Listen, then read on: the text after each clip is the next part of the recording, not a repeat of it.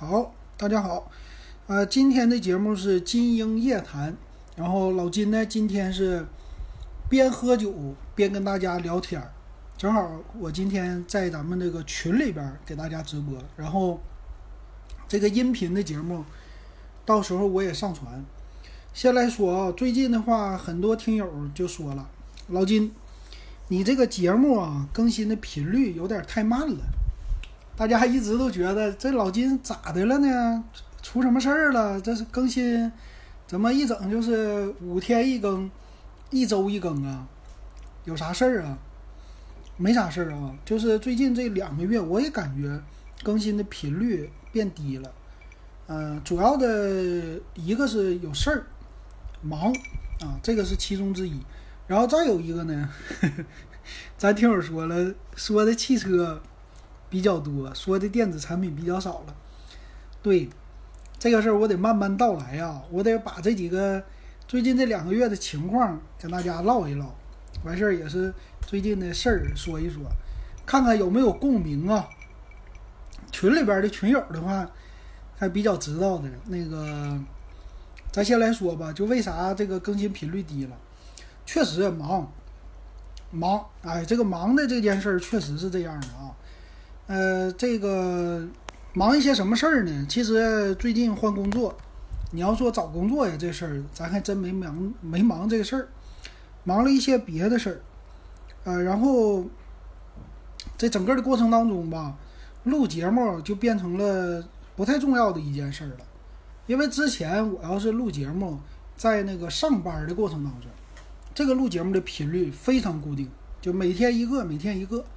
我上一期节目的时候也讲了，这个主要的呢，就是因为录节目的时候，这个上班的时候没啥意思啊，录节目的是一种消遣，就这个节目是一个放松啊。顺便给大家说一说，我就觉得做这个事儿吧，它挺有意义的啊，然后我就经常的去录，但是呢，自从这个工作在家休息以来呀、就感觉搁家待着，有的时候这个事儿啊，可能说比你上班有的时候事儿更多。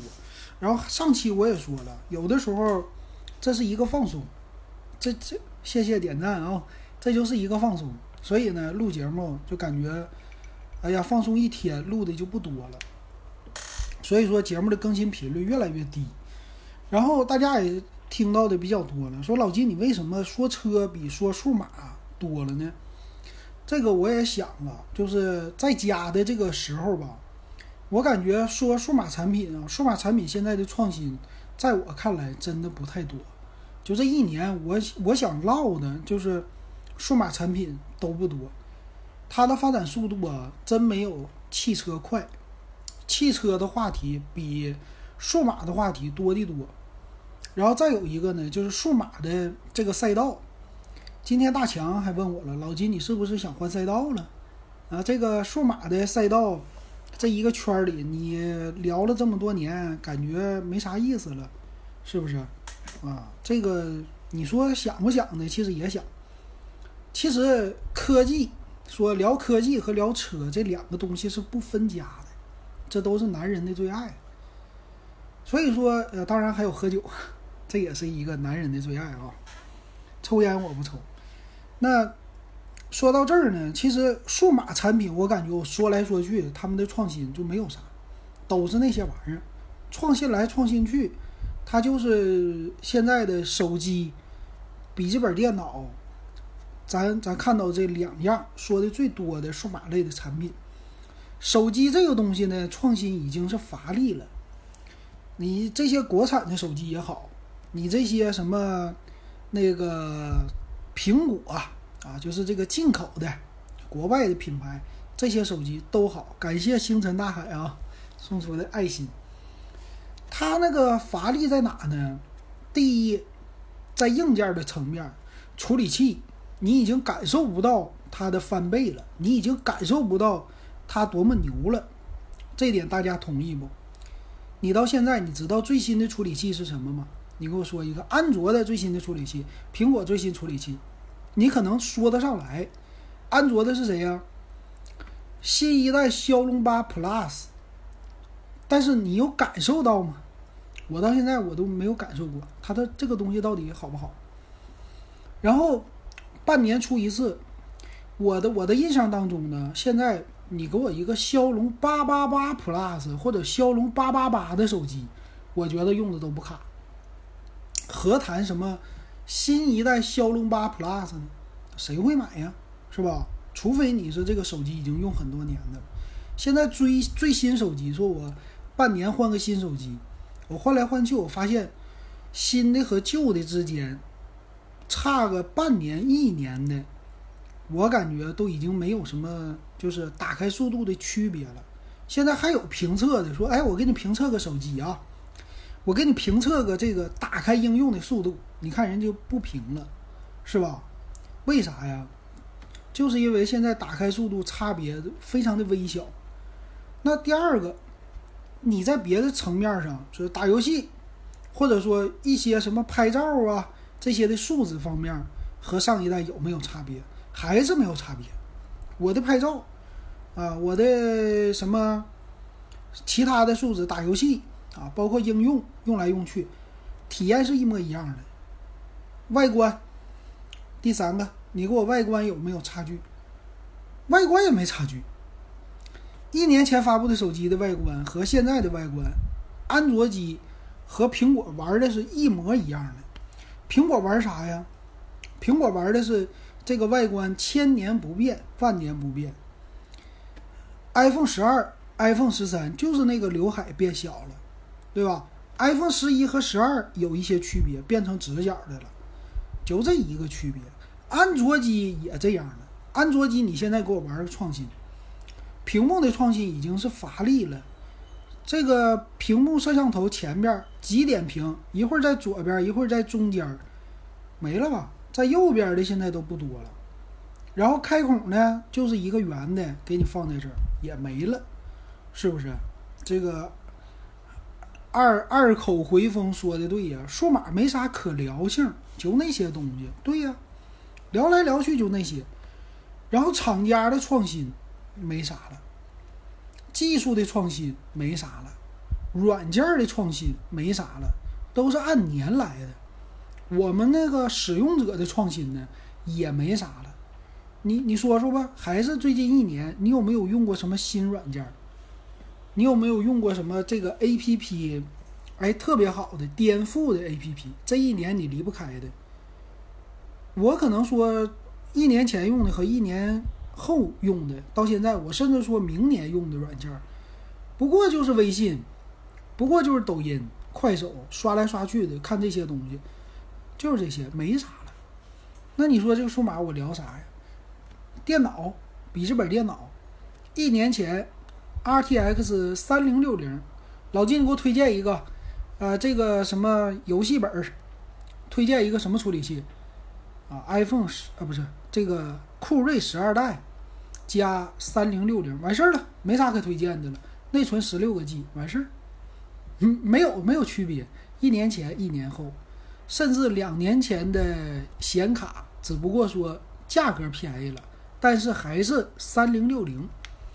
所以到今年呢，显卡方面它也得升级。你要不升级，大家也觉得没啥意思了。科技嘛，科技这个东西的主要的目的就是。你要什么摩尔定律啊？一年半升级一次，一年半一个大创新。你现在你哪有这些创新呢？没有，所以我们就感觉，我也我也发现，我聊来聊去，这些手机同质化非常的严重，然后就给你玩这个套娃啊，什么这个型号也是特别的多，但是本质没有什么变化完事儿，老金的这个风格呢，你会你会听着你也发现啊。之前我就是谁家有性价比，谁家没性价比，我们会说。现在呢，我有点折中了，因为三千左右的，他给你用的也是中端级别的处理器。你要说那个性能特别垃圾呢，它也不是了。高价低配那个系列呢，也就这几样了。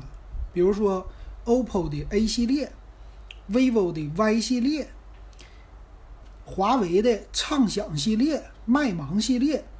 我们已经从它的老金，好像从它的第四代、第五代做节目的时候开始聊，聊到现在都已经是多少代？第九代、第十代、第十一代。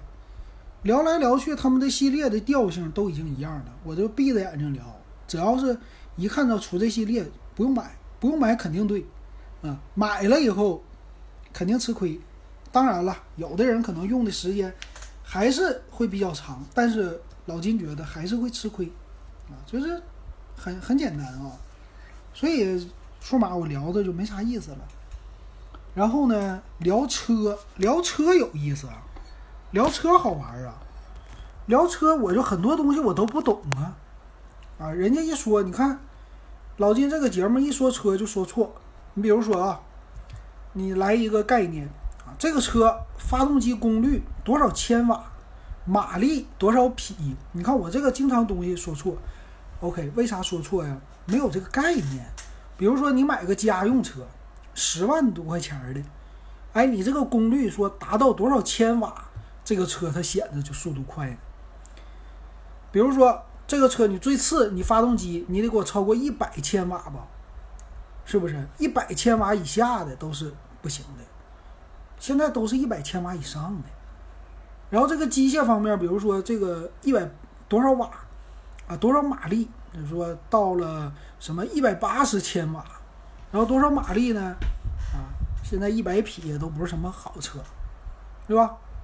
前两天聊的那个本田的型格，我都给说反了，说多少马力？人家是一百八十二匹最大马力，我给说到一百二十八匹。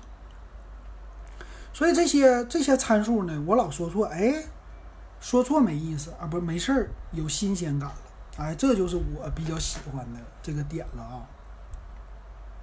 嗯，然后今天聊这个节目的时候，最近其实你要是群友，你应该能知道。老金特别有意思，天天在里边群里边那个直播喝酒。今天这期节目就是我这个边喝小酒边聊天儿我觉得，哎呀，搁家待着不一定聊数码，但是这么聊天儿挺有意思的，挺好的。然后今天我我给大家说说，反正也是夏天嘛，夏天呢晚上喝点小酒，说小酌怡情，这个大酌什么来的伤身呐。你看我最近喝的酒啊，种类也不同啊。最近净刷那个什么京东、淘宝啊，净看酒了。其实我最近这个换工作是四月底离职，四月底我辞的，辞的到现在五月、六月、七月三个月了，到八月整个完事儿就四个月了啊。再换工作，再找工作，最近嗯可能没找，但是也在看，刚面试了一个啊。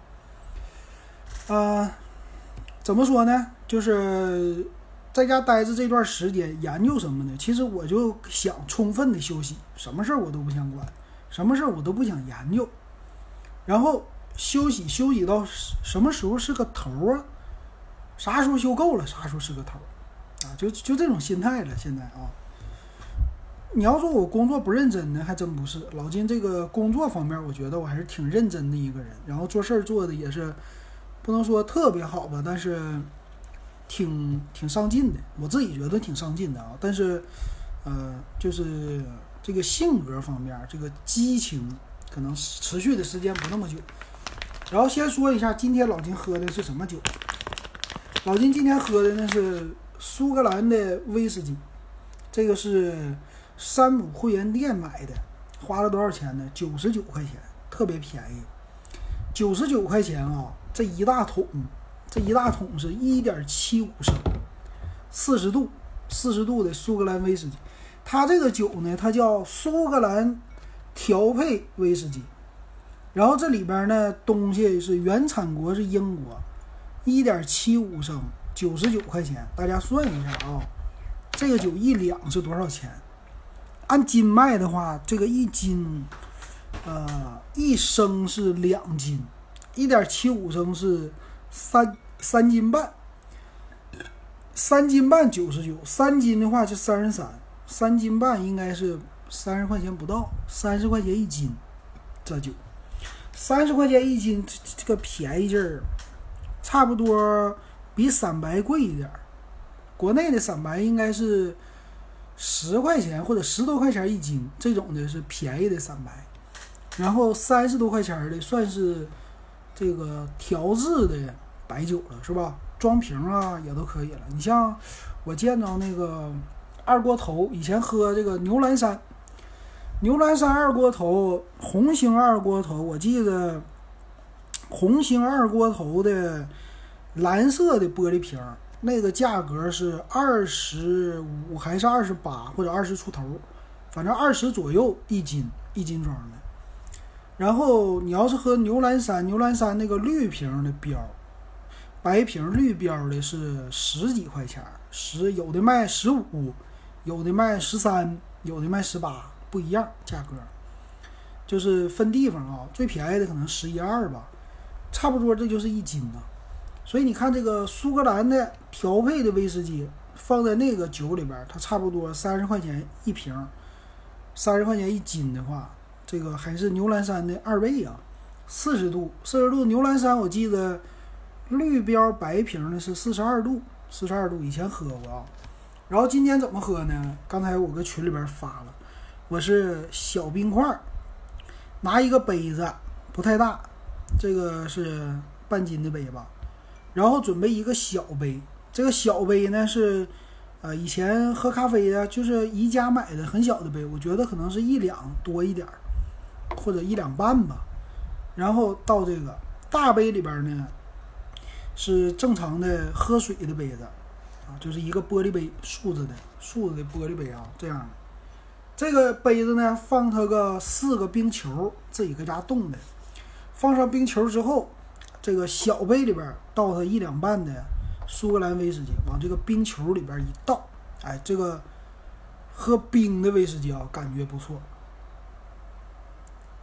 这我第一次喝啊，搁家自己喝，就把这个烈酒给它稀释了啊，稀释出来以后，这一喝感觉挺好啊。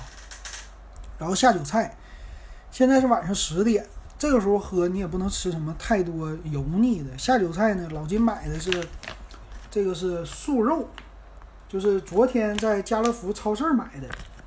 这个素肉呢是手撕素肉，咱辽宁沈阳本地产的。让大家听一听啊，这个音不能离太近。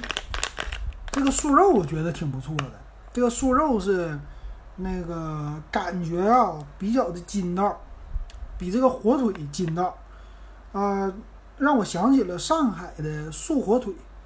上海的你要是吃，喝吃一口啊，边喝边聊啊。嗯，上海的素火腿我一直喜欢，这个是清美的。你在一些上海的超市里啊，你能够买到。今天主要聊吃啊，咱们不聊数码。然后这个素火腿呢是挺大一块儿，它应该是属于把这个火腿或者是有点像面筋，但不是面筋，一层一层叠在一起的，然后能做出来仿肉的一个口感。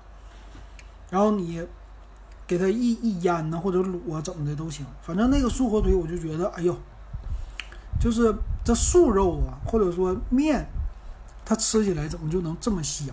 哎，那个就是我在上海的时候喝下酒菜特别喜欢的一个下酒菜，在上海的喝啤酒。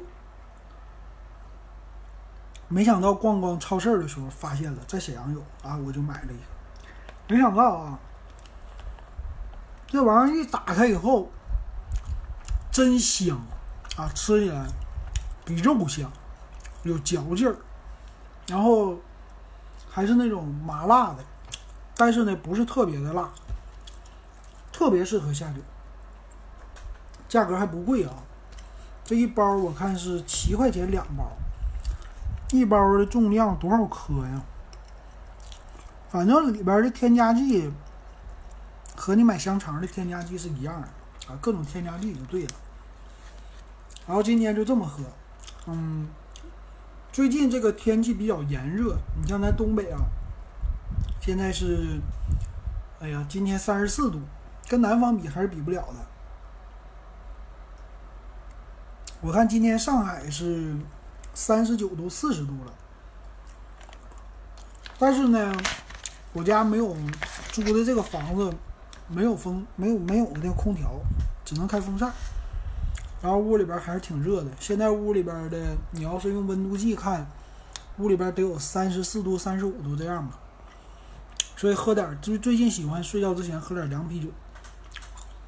最近老金喝的酒呢，种类也比较多啊。我喜欢喝韩国烧酒，给大家也说了，搁群里边我给大家说了，喝这个韩国烧酒，配上一罐韩国的金枪鱼烧酒呢，我现在一顿能喝半瓶，半瓶是一百八十毫升，差不多就两百毫升吧，四两。然后是十二度的、十六度的、二十度的不同，还有果味的，嗯，喝一喝感觉挺好。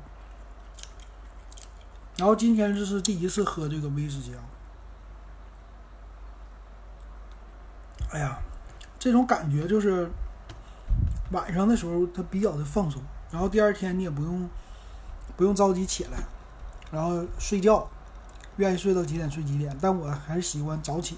可能七点钟不到就醒了，就起来了啊，少喝一点，然后边吃边聊呗。最近老金那个喝咖啡喝的多，买那个咖啡机买的也多。然后咖啡呢，最近前两天回了一趟老丈人家，去了一趟哈尔滨的五常，五常大米嘛。这一趟去的一个星期，喝了。二百克的咖啡呀，二百克一罐儿，全喝没了。我这是买的咖啡豆，咖啡豆，然后给它磨成粉，磨成粉，在老丈人家刚开始就是，哎呀，一上午喝它那个美式美式低滤的咖啡机，喝它五百毫升的咖啡，这么喝，后来感觉不够，这个待着。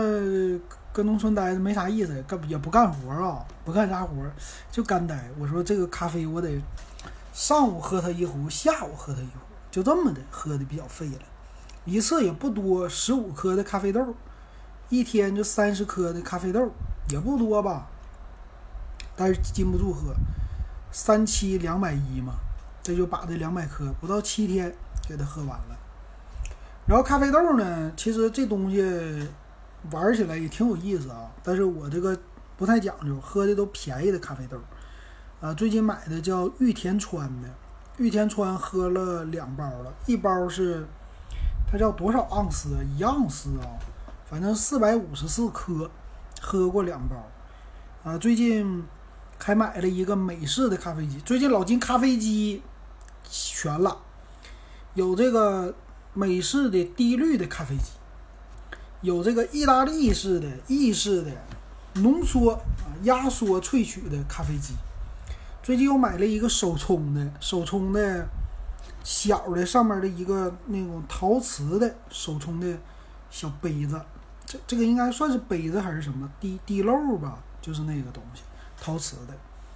然后基本上这些样都配齐了。啊，没事儿，白天就喝咖啡，完事儿晚上就喝点小酒。啊，你说我这生活是不是挺惬意的呀？啊，有点惬意。你说这有这么惬意的生活，哪还有心情录节目了，是吧？所以这个节目产出就越来越少了啊！大家就觉得你这产出实在太少了，那播放量肯定直线下跌呀。哎呀，边吃边聊啊，再吃一口，然后。这个咖啡呢，主要是想喝个样。今天晚上这个节目不不适合晚上听，一个噪音多，还有一个净聊吃，肯定闹心，是吧？听完了你就半夜就饿了。然后最近啤酒方面的话，也喝一些新款的啤酒。最近喝了一个是那个。乌鲁木齐的大乌苏，这谁点赞呢？感谢啊！大乌苏最近喝了一个呢，叫楼兰精酿，大家可以去搜啊。楼兰，楼兰是一个古国呀。我们说楼兰古城，那个我这两天还真看书了，叫《这里是中国》第一本啊，正好。谈到了新疆，谈到了楼兰。楼兰是以前的一个古国呀，属于是在以前属于是边塞了。然后说到了一个沙漠吧，这个楼兰，这个我想想啊，跟叫什么来着？不叫可可西里呀，是叫什么呀？可可西里在西藏啊，新疆的那个叫罗布泊，对吧？罗布泊附近。啊，这是我的记忆深刻呀！罗布泊附近，然后其中有一个楼兰古城。当时呢，去开发的还是国外的探险家，欧洲的探险家，找到了这个楼兰古国。楼兰古国呢，出土了两个有意思的，属于是干尸木乃伊啊。一个呢是女的，一个是男的，这个。保存的都是非常的完好，经历了百年还是上千年啊！这个尸体啊干尸，然后身上的这个叫外套穿的那些衣服，丝制品吧，也不是丝制品，麻的还是什么的，反正编的也是非常的好啊，保存的都非常好。这主要就是跟当地气候比较的干燥有关系啊。然后这就是新疆的代表了嘛？那具体咱就不更多的谈了啊，这就是看的那个书看到了。所以楼兰是一个标记，嗯，是罗布泊附近或者新疆，我们都喜欢的啊。说这个比较神秘，怎么就消失了呢？然后就这么的，这个大乌苏他们就以这个为一个呃，算是故事蓝本吧，或者说一个名字吧，出来的一款啤酒。这个啤酒的特色呢，它的酒精度达到了六点八度，酒精度啊。作为参考，很多的啤酒，比如说干啤，比如说什么青岛普通的水啤，啊，还有一些什么精酿白啤，啊，这个除了白啤之外还有什么黑啤啊，还有还有什么，就一堆吧。原浆这些啤酒里边的高的度数，在咱们国内的老金喝到的。也就是四点三度、四点七度，这都到头了。然后呢，你喝那个国外的啤酒，比如说，哎，现在流行什么？以前流行啊，德国修士啤酒啊，这种的酒精度就是五度。当时啊，我记得老金喝那个酒精度为五度，这不是麦芽度啊，麦芽度一般就是十二 P、十二度。这个酒精度五度的，当时我觉得那口感已经非常非常的。苦了，或者说这个味儿太浓了。但是呢，我喜欢喝高度的啤酒啊。一个是说酒精度数够，再一个就是它的口感会比较的醇厚。呃，我非常喜欢喝的是原浆，这个原浆肯定是不是真正的原浆？哪有真正的？我吃口啊。我当时记得喝第一个原浆口感比较好的就是泰山的。七天，泰山七天啤酒那个原浆，这个好喝。我当时我记得喝的时候是二零一八年吧，不是二零一八，二零一七，一七一八，可能是一八。我路过，开车回沈阳，从上海回沈阳，路过泰安。歇了一天，我妈呢上泰山，爬泰山，然后老金呢跟我爸带着我爸我妈中午吃饭，随便找了一家，你看，哎呀，泰山啤酒没喝过呀，然后一看保质期七天，这玩意儿好啊，尝尝吧，一瓶十块钱，当时瓶还挺大，哎，这一喝。一倒出来，哎呀，这啤酒，它和普通的啤酒不一样。普通啤酒晶莹剔透嘛，透明的，它的啤酒比较浑浊。哎，这浑浊再一喝，这味儿，哎呀，这味儿不错呀。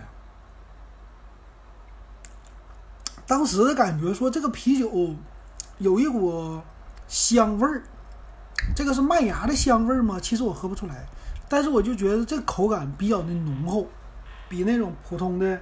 水皮浓厚，就这么的，第一次喝了原浆。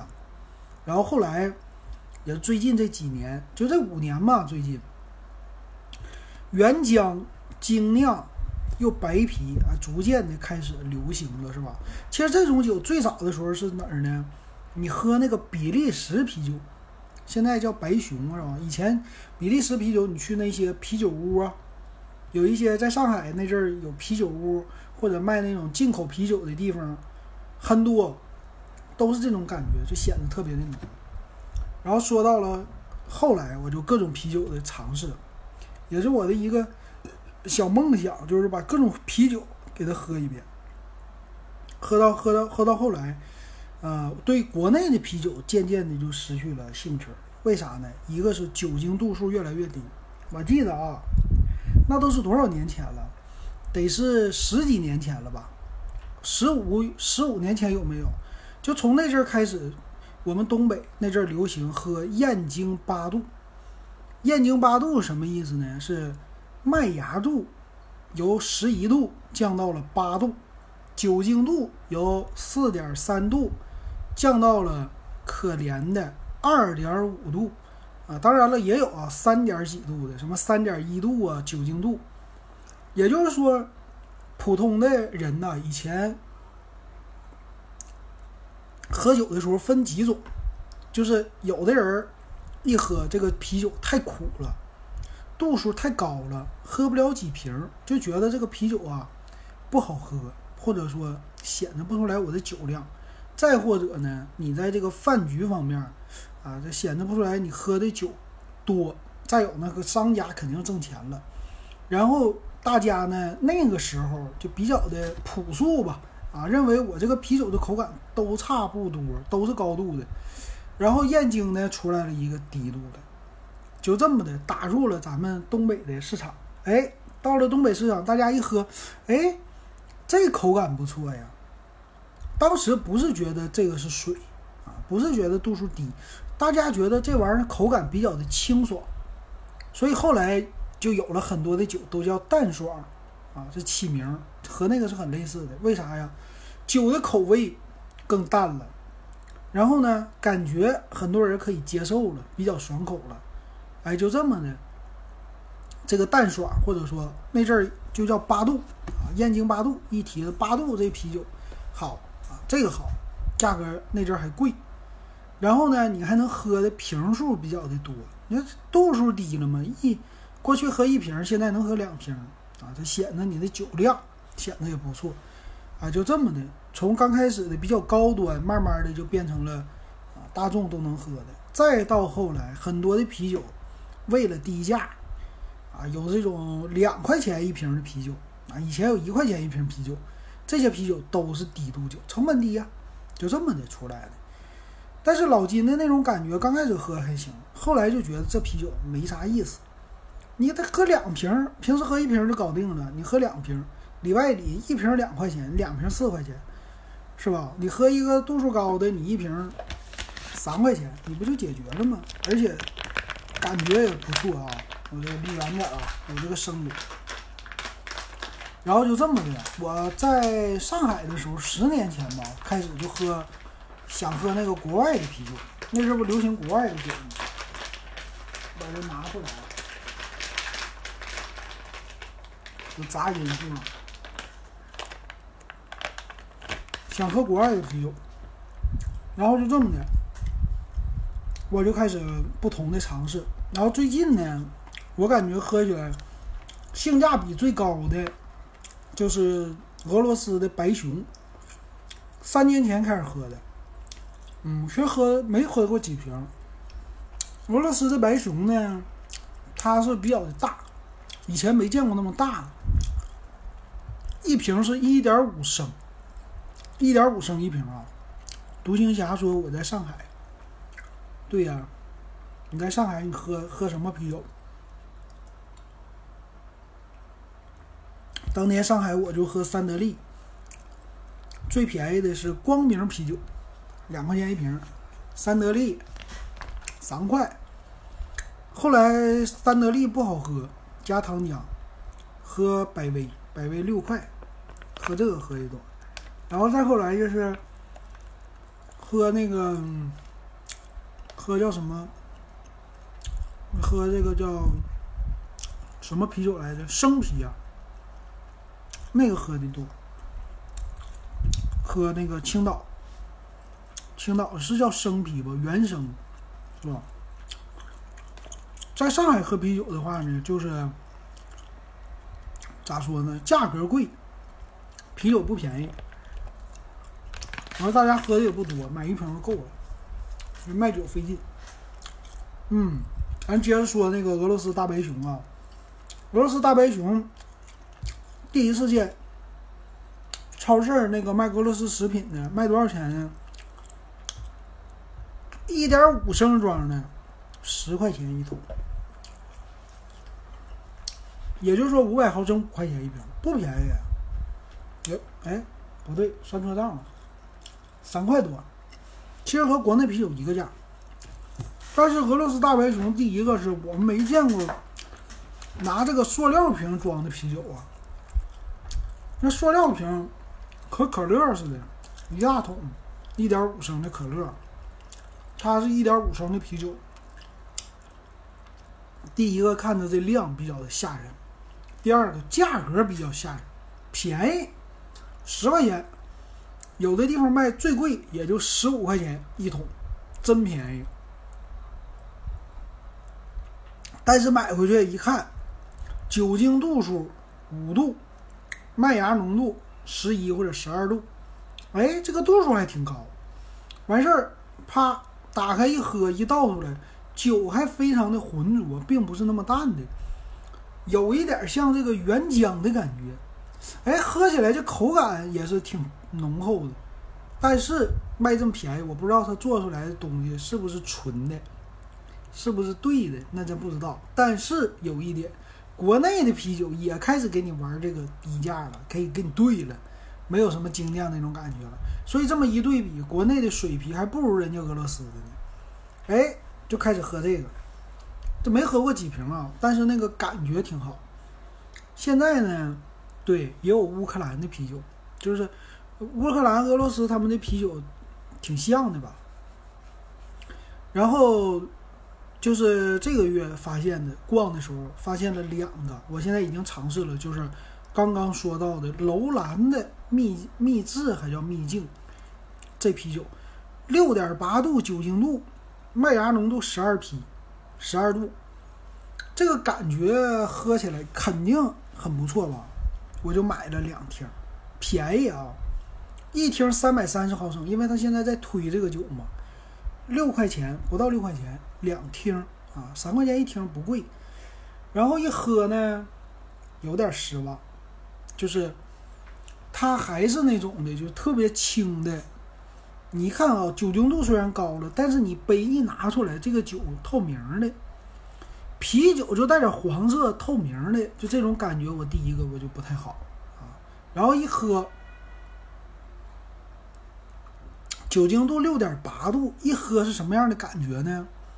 就是和和我喝第一次那个德国的修士啤酒感觉有点像，就是它因为酒精度上去了。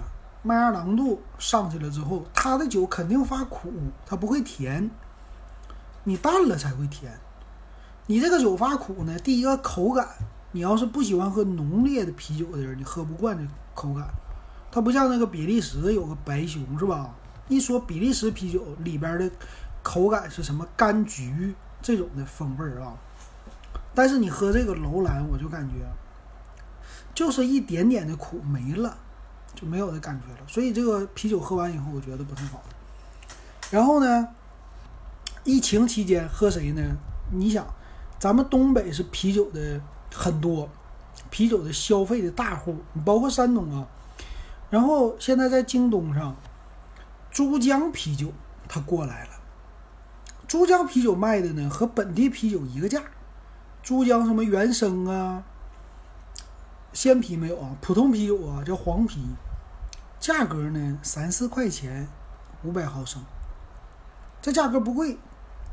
然后和咱们本地的什么老雪、闷倒驴呀这些的价格一样。哎，我就买了，买了以后尝尝。但是你看配料表啊，我买的时候我第一个看的还是酒精度，这个酒精度呢还是四点几，酒精度比咱们本地的高。我给你拿一瓶啊，这个大家就看着，那这样的是吧？老珠江，珠江啤酒，白色的瓶，然后标是一个黑色加黄色的标，啊，它的这个写的酒精度四点三度，然后麦芽浓度十二度，但是呢，配料表有意思，它这里边写的是水、麦芽，有大麦芽、小麦芽。但是啤酒用糖浆也加进去了，玉米淀粉、大米、啤酒花、酵母，所以这个啤酒就不咋地了啊。但是好在第一个外来的啊，不像咱沈阳的本地酒。第二，喝起来味儿还是可以的啊，也是水啤，价格呢和本地一个价啊，那就喝喝这个外来的。喝了两种，一个是这个叫。怎么来？是叫是叫原生？怎么我突然给忘了啊？这个叫什么原生啊？不对，叫生啤还是什么？反正是一个是绿瓶的珠江啊，一个是这个黄啤的。然后珠江呢，喝着的感觉吧，也是还行，还行啊，就是属于传统的啤酒，价格也比较的适中，我就买这个了。反正不爱喝雪花，本地人现在我反正不喝雪花了。雪花不好喝的感觉，呃，老雪前两天我买了一瓶啊，沈阳的本地酒叫老雪，就是老雪花。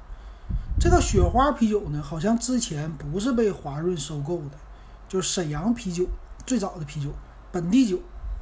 但是呢，被呃这个华润收购之后，这个雪花的。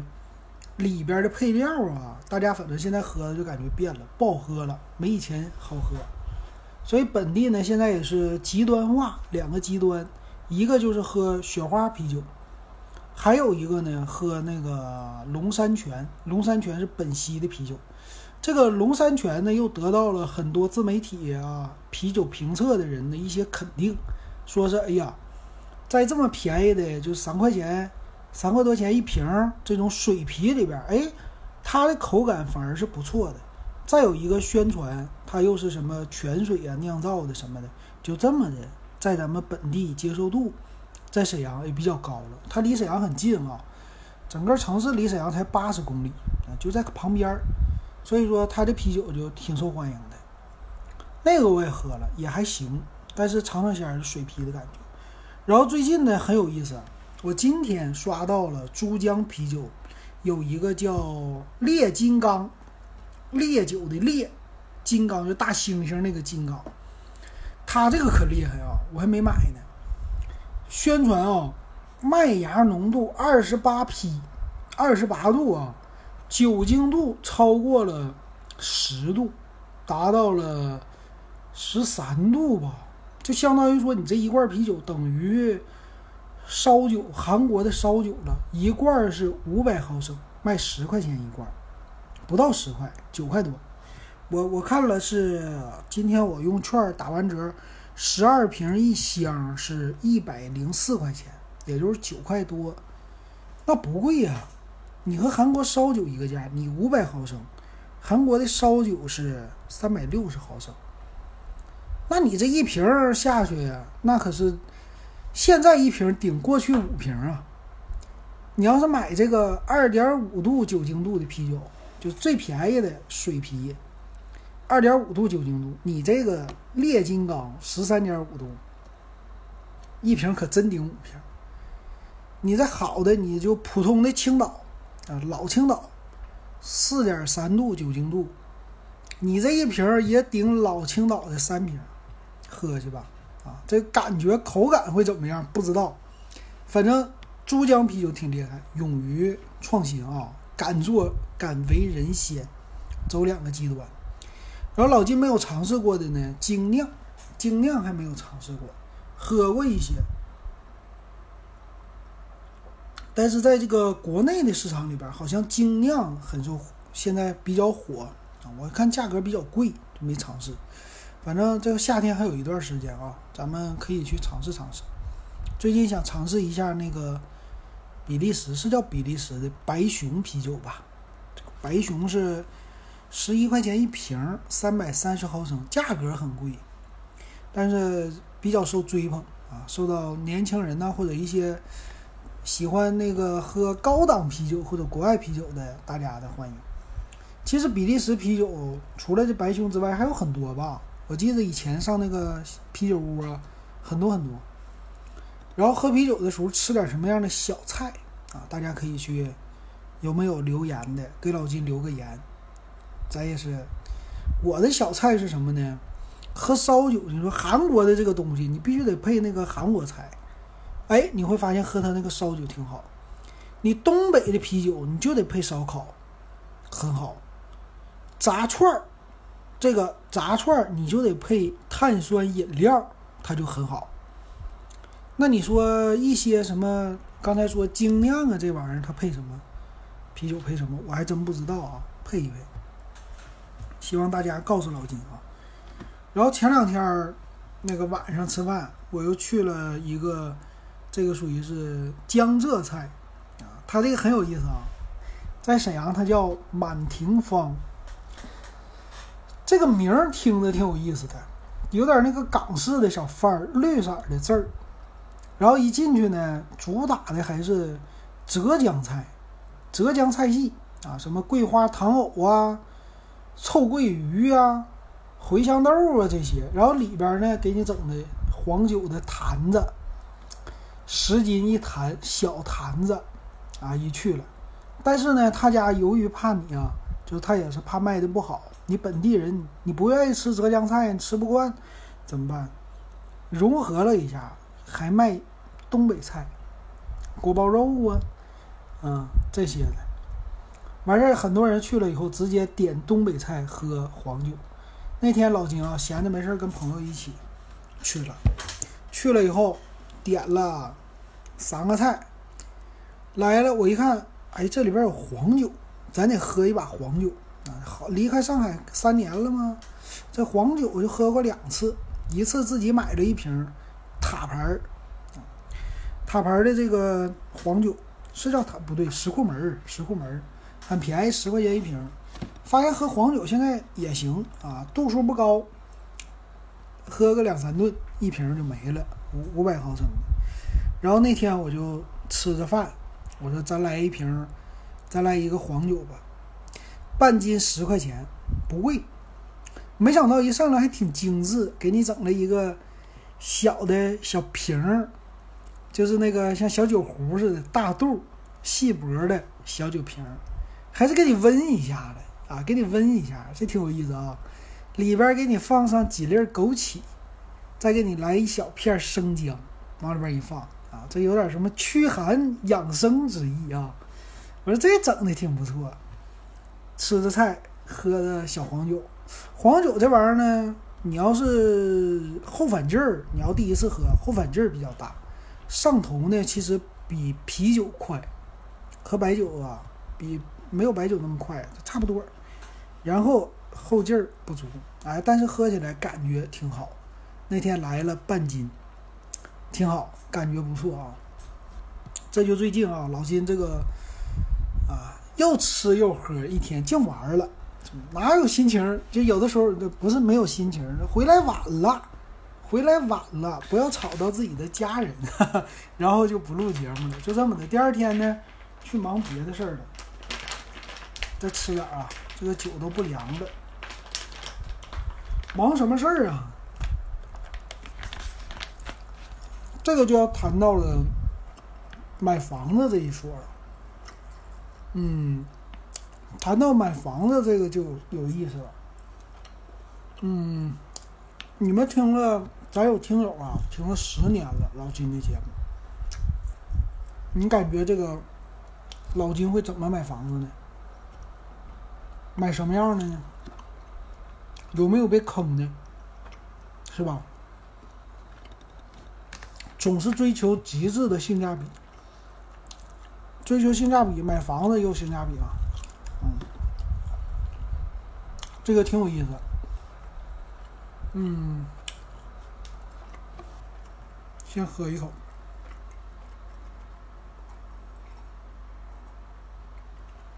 其实吧，你要听这个节目是半夜。今天咱就把这个标题给它起为，就叫“深夜食堂聊聊天”，对吧？深夜聊一聊这个工作，聊一聊家庭，聊一聊其他乱七八糟的。嗯，我看看啊，那个大家他不进直播，然后搁群里边说话呢啊，我给你们念念群里边的。啊，上海的群友说了，苏格兰威士忌兑水喝。那个花千树说，不太喜欢威士忌的焦糊的味儿。朗姆和龙舌兰更顺口，我都没喝过啊。龙舌兰是啥？我就听过，叫什么来着？Tequila，Tequila 是不？红黑杰克是吧？没喝过。都没喝过，嗯，凡有酒精味的酒都感觉太凶。朗姆我还真没喝过，有有机会喝一把。还有那个叫什么，有个甜的那个，是叫啥来的那个酒？嗯，不不太记得啊。泸州老窖五粮液没喝过，这都得尝一尝，还是茶好喝。啊，还有说老金减肥见效了呢，哼，嗯，好，另外这二群瞅瞅啊，二群说啥？二群好像对我的直播不感兴趣，都没进来。老金直播的比较少啊，最近也是那个直播这件事呢，直播这件事最近感觉是是个明星，不管有没有名。全都来直播，然后都都搁那，哎呀卖货，哎呀，今年这个直播卖货真的，去年老金说，哎，直播得火，今年真的真比去年还火，火的一塌糊涂。哎呀，但是有多少直播卖货成功的，这个不好说。你说老金要不要直播卖卖货呀？不知道卖啥呀？说到哪了？买房子，买房子这件事儿啊。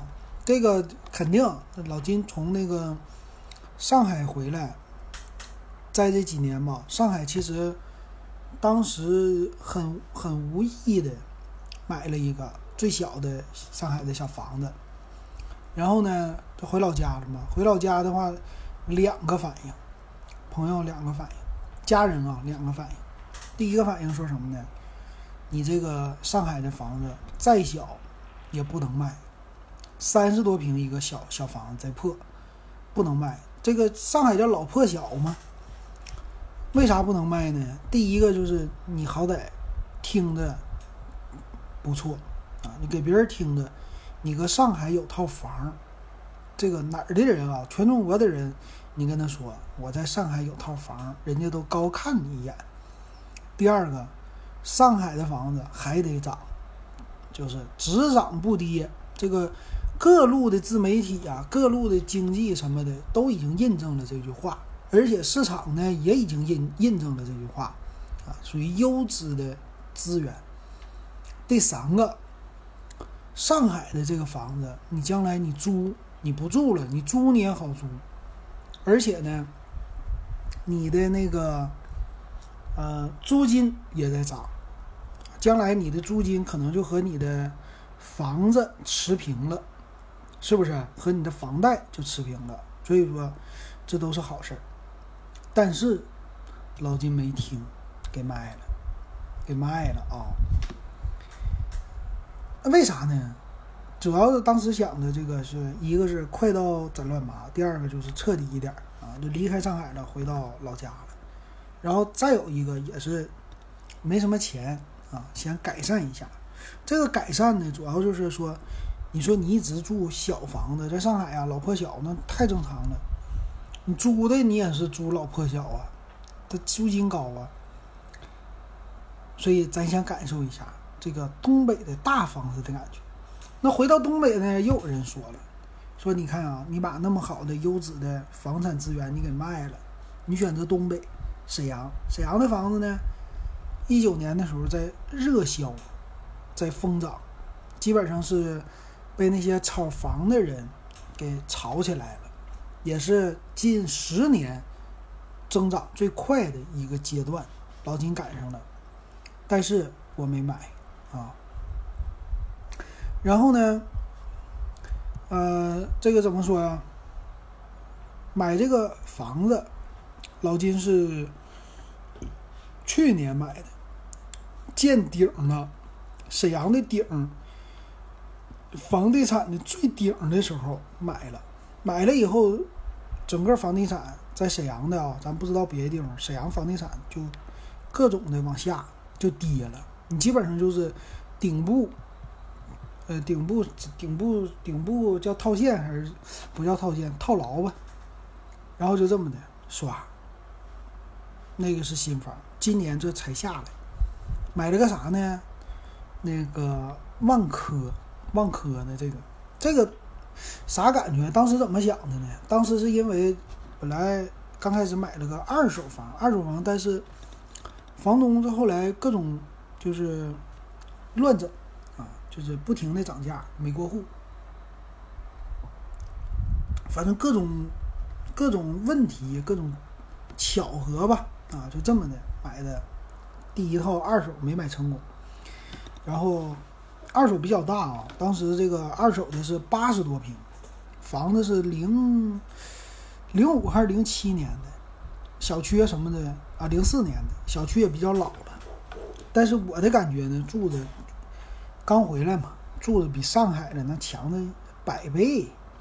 上海那个老的房子啥也没有，这太大了，八十多平，八十多平那种的老房子，它不是电梯的，公摊特别少啊。你一进去以后，厅也大，屋也大，厨房也大，厕所也大，你就感觉呵，这回来太好了，比那个上海强太多了。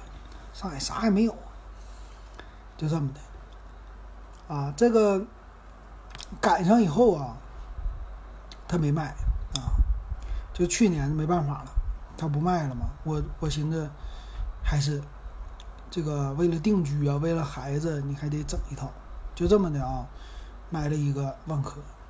万科价贵呀，这个差不多买着我们这区域不能算是最贵的，也算是差不多的了，就一万一万四，接近一万五了，一万四千多。这个一平，你是在那个别的城市，这个挺便宜的，但是在沈阳，这算是挺贵的了。然后刚开始想买多大的呢？买一个一百平的，一百平的，你想想啊，这多少钱？算下来差不多，觉得得一百四十多万呢，啊，对吧？一百四十多万，那时候报价一百五十万。当时想想，哎呀，这个价格。得贷款，这个支撑力一个月的月薪还月供比较贵呀。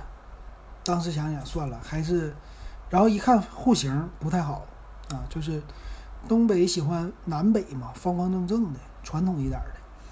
他那个呢，就是厅呢在中间，房间也是南北，但是总感觉布局吧不是那么特别的正，但是房子比较大。然后我想算了吧。咱也买不起啊，咱整个便宜的吧。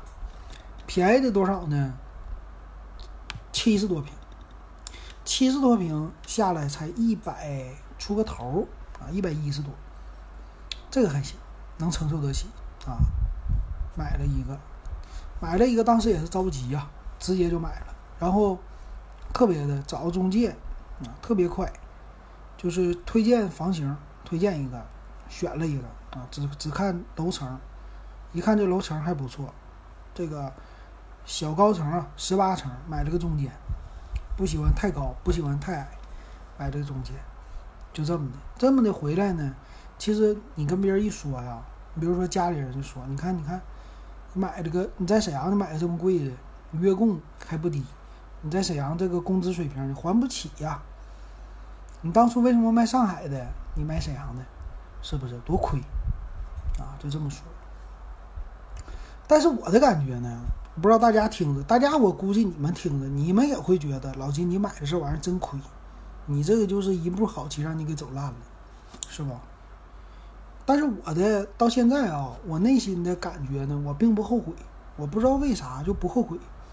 我这个事儿就奇怪了，我我就觉得特别奇怪。你按理说你应该后悔啊，你买的这么次的，也不能说次啊，不能说次，挺好的。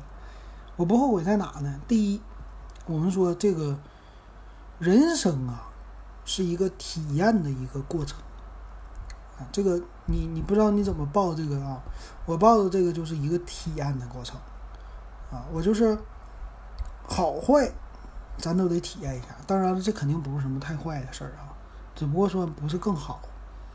然后再有一个呢，我这个体验里边，第一个还是比较的求稳的啊，比如说这个品牌，这个品牌我挺喜欢啊，最起码它是比较不错的一个品牌啊。这个万科什么的没体验过，然后当时想说，在这个上海的地方，你基本上不用想了，这品牌的那个房子啊，那最便宜的，哎呀，同样的尺寸的，在上海现在你要买一个，不得个八万块，能买下来吗？一平五万的，五万的现在基本上已经很少了啊。八万七八万差不多了，不算是太好的区域。哎呀，那下来的话也得五六百万啊！这这这买不起，那可真买不起了。所以你得这么想。当然，你你不能想这个本地了。我就跟之前在上海比啊，就感觉这住的那肯定是比之前好。但是买的非常小，这个户型，公摊面积很大。入入手那个他写了吗？你说你真正的这个。房屋里的面积才五十多平，公摊二十多个平，啊，这个挺大的。但是我到现在啊，这个今年刚交房，这期房刚交房，我第一个感觉就是去年到现在这房地产市场不好。当时幸亏没买恒大，今年就这想法，幸亏没买恒大，哎，幸亏这房子它如期的按时完工了，给你交付了。咱不说别的，它是精装修哈。我当时买就是想精装修省事儿，什么那个跑什么装修材料市场乱七八糟这些，我打死我也不想跑，就是嫌麻烦，就宁可给他一部分这个钱，他肯定有溢价啊，这个都提前想好了。然后我这人想法我特别奇怪，我觉得大家你们听着的时候，肯定也觉得老金你的想法特别特别奇怪，你这人想的肯定跟大众不一样，那。我不知道有没有人同意我的这个想法啊？我感觉我在买数码产品的时候，我都已经非常奇怪的一个人了，就是净净买净干这种奇怪的事儿啊。当然买数码吃亏也吃了不少，吃了不少亏啊。再吃一片肉，净净聊天了，没咋吃。我感觉我那个。买数码的时候，也是贪小贪小便宜吃大亏，你就记住你别贪便宜。然后这回这大件我真没贪便宜，什么极致性价比都没有，而且房型房型可以，但是位置咱们这个叫把山，就是把山临街，肯定最不好的。但是呢，我就买了一个凤尾，我感觉这就叫凤尾。一个叫龙头，一个叫凤尾嘛，就是品牌我觉得还行，但是呢，房子的位置、房型啊什么的，房型还行，但是位置可能不是最好的，也不是什么楼王啊什么的，又把着一边儿，然后还临着一条街道，就这样的感觉。但是为啥说不后悔呢？第一，它不是恒大。我当时也想看恒大来，看这个恒大呢，当时觉得那位置也不错，恒大品牌也大。第一波，恒大的跟我说房子卖完了，你看着没有了，太火了，等下一期开盘吧。我一看我等不了，算了，我就不买了。第二个，去年是，也是这时候吧，恒大搞了一次。贼着急的，说是直接全款，只要全款，对吧？我们这儿有一个，然后呢，说是网上能备案，只要你全款就给你打折，打七折，特别便宜。当时很多人不就中招了吗？就真的奔着那便宜首付，或者说凑一点，就全管了。但是今年就真没交房啊，真吓人。去年我都心动了，后来一想，算了，我寻思要不要买第二套？算了，别别别嘚瑟了，没那钱，躲过去了。那么今年呢，这个终于交房了，然后 老金呢还买了个车位。人说你买房子最不能买就车位，车位就是吃亏。我当时咋想的呢？真的这个想法到现在想起来我都觉得很肯定。你们说这很次啊，这想法。但是我基于的都是我自己的那个感觉呀，基于的都是之前之前的一个梦，基于这个。比如说我漂泊在上海，漂泊在外十多年。啊，没住过的好房子，没住过新房。然后呢，房子里边没有过停车位，所以这一次我就一步到位了。我当然了，买一个我能承担得起的啊，很小的，啊，价格不算特别贵的。然后一看有车位啊，咱选个停车位，直接地下买了个车位。车位多少钱呢？十二，十二万。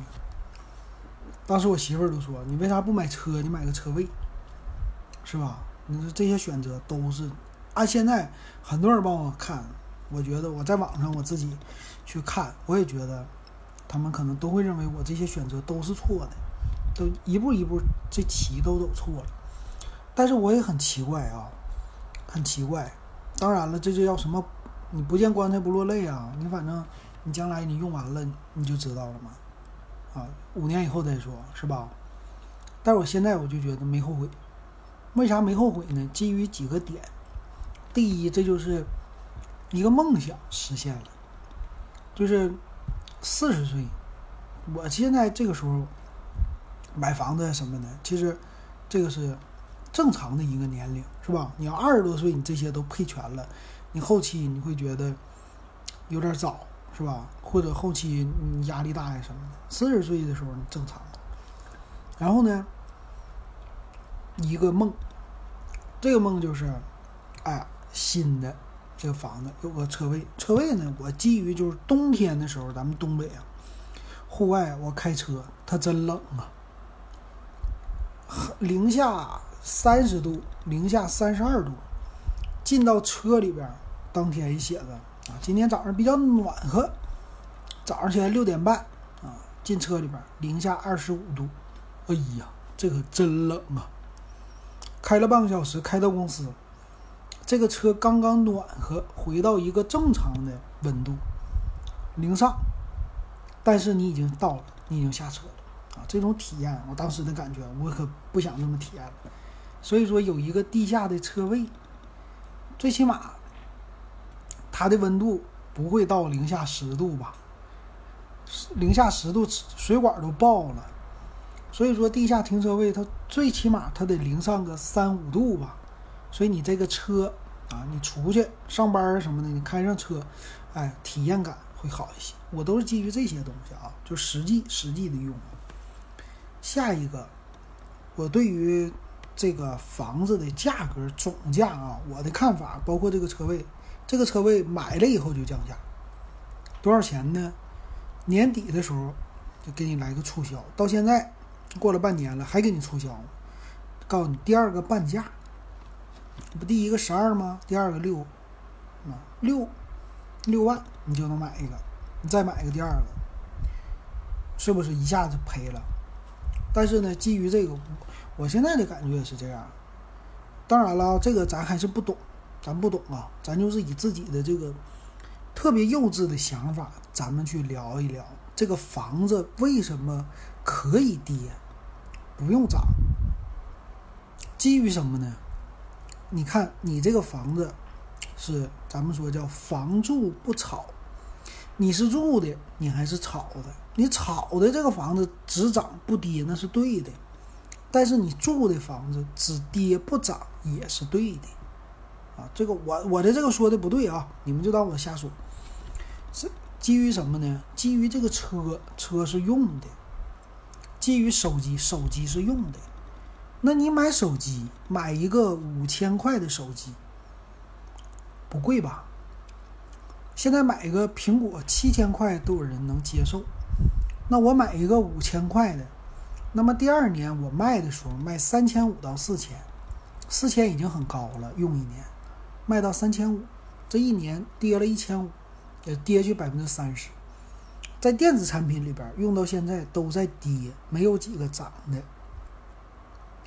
我们的日常的生活用品也都在跌，对吧？买到手，除非你买什么奢侈品啊或者艺术品，它能涨。艺术品也有跌的时候。那么房子，它不就是砖头吗？是不是盖的这些东西？它为什么只能涨不能跌？它是一个日用，呃，不能说日用品吧，但是它是一个用的。你住着，它就是在。折旧在损耗，啊，它是一个用品啊，嗯，物质的东西。那么这个东西到手的话，按理说它就应该折旧，因为你在用，你在住，啊，它就在折旧，就像买车似的，车怎么能涨价？啊，当然了，新能源涨价了啊，因为材料涨价。但是你车你到手了，你现在能不能接受？以前咱们买一个新车，保值率低。五年跌掉一半的价格，你可能不接受；但是当你买第二辆车，再告诉你说五年跌一半的价格，你很接受。你作为一个这个买豪车的人啊，买个六十万的车，十年以后跌到六万，跌的百分之九十，你也能接受。所以说，买这些车的人呢，不是放着，就是使劲开，啊，开的时候应用它的这个价值，价值最大化嘛。开的越多越好了啊，所以说这个跌价车的跌价，很多人就比较的容易接受了。那么房子呢？你按理说不是所有的房子都是有价值的，它是分地段啊，分乱七八糟，你不可能所有人都买到最有价值的地点。所以你这个东西到了手之后，你再住，它就是跌价。但是由于我们的经济增长，它在房子在往上涨。但是涨到一定程度肯定跌，所以有的时候说，当然了，我说的这肯定不对啊。但是我这人的想法，其实我觉得老金你们听着，有时候想法特别幼稚啊。所以我这这个想法，我觉得很幼稚。所以大家觉得不赞同也是很对的啊。我的当时想法，我就是我用我用这个房子，OK，买了以后我就好好用，就像买一个东西似的，好好用，物尽其用。用了以后，那么这房子你现在是涨是跌，当然跟我有关系，但是呢，我可以接受。比如说你跌一点，啊，比如说你这个房子正常的折旧啊，你别你别今天买完，明天你就给我跌没了，是吧？你像那个什么，搁什么啊，听着那个新闻，搁那个北京周边买房子的，说是啊，今年买两万。明年就跌到一万，那你这个跌的太快了，我还没用呢，你就跌这么快。但你正常的，比如说你今年买一万，明年你跌到九千五，啊，后年你跌到九千，你就这么五百五百块钱的这么往下跌，那我可以接受。它毕竟是一个折旧这么一个过程，啊，我在那个我在用啊，但但是你要是一直持续这种的下跌，你肯定得跌到一个头儿。但是你要是持续到这种下跌的话，那银行贷款那肯定利率就得低，你为啥呀？你不增值了，我凭啥给你付那么多利息呀？对吧？你低了，你才能，就是你这房子贬值，大家都可以接受。要不然，我这个房子的总价你得加上利息呀，加上利息以后，你那跌的就太多了哈。所以我当时就想，我说现在啊，我在用这个房子，我在用这个车位，买了以后我就用。这个车位啊，十二个，那你就当买一辆车。这个车十二万，卡罗拉，十年以后卖多少钱？两万。你车位十年以后不可能两万，你要么就是还是这价，要么你就跌一半，要么你还有可能涨了。所以说时间拉长了，它比买车强吧，是吧？你家里边前提是你已经有车了，所以我当时就这种想法，特别朴素，特别特别可能幼稚的想法啊。房子呢，慢慢的，一小点儿一小点儿的，乡下来个百分之五啊，甚至百分之十啊，这都可以接受。但是太大，速度太快，这个就不能接受了。这个波动它就不对了，对吧？这就有问题了。所以，在未来的预期啊，这个房子在折旧，这个房子我在用，只要是好好的用，好好的住啊，这价格往下走一点是没毛病的。但是你得有自己的，有人就说了，你得有远见啊，这个地段你得看着不错，然后将来呢，最起码。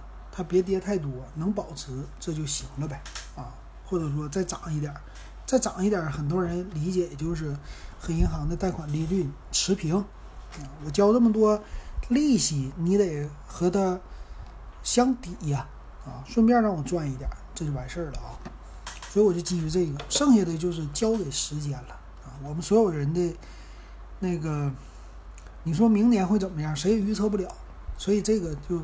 明年就知道了啊，这个只能交给时间了。所以这句话印证的对不对？但是这么想，哎呀，你说这是鸵鸟思维吗？我我不这么认为啊。但是这么想，肯定心是比较宽的啊。就是所以说，人活一辈子需要宽宽心啊。有时候想的不要那么较真儿，你要较真儿了，那玩意儿你就不行了，是吧？睡觉都睡不好。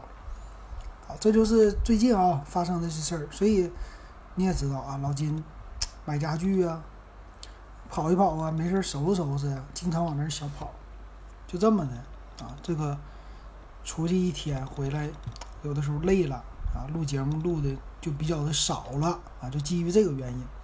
回头呢，工作工作哪天我再跟你聊聊，工作也有一些想法是吧？还是有一些。自己的这个想做的这个事儿啊，行吧。今天的话，这个难得聊这么长时间，应该聊的比较通透了。大家呢也都知道老金在最近在干啥啊。行，那咱们今天就说到这儿吧。咱们感谢大家，感谢大家一直以来的支持啊！继续欢迎继续关注老金的节目。然后这个群呢，你也可以进啊。群里边的话，主要还是闲聊。然后最近的话，耳机又有耳机了，啊，W E B 幺三，这个是可以加我。然后咱们是二十，现在还是二十啊，入群。好，那咱们就说到这儿，拜拜。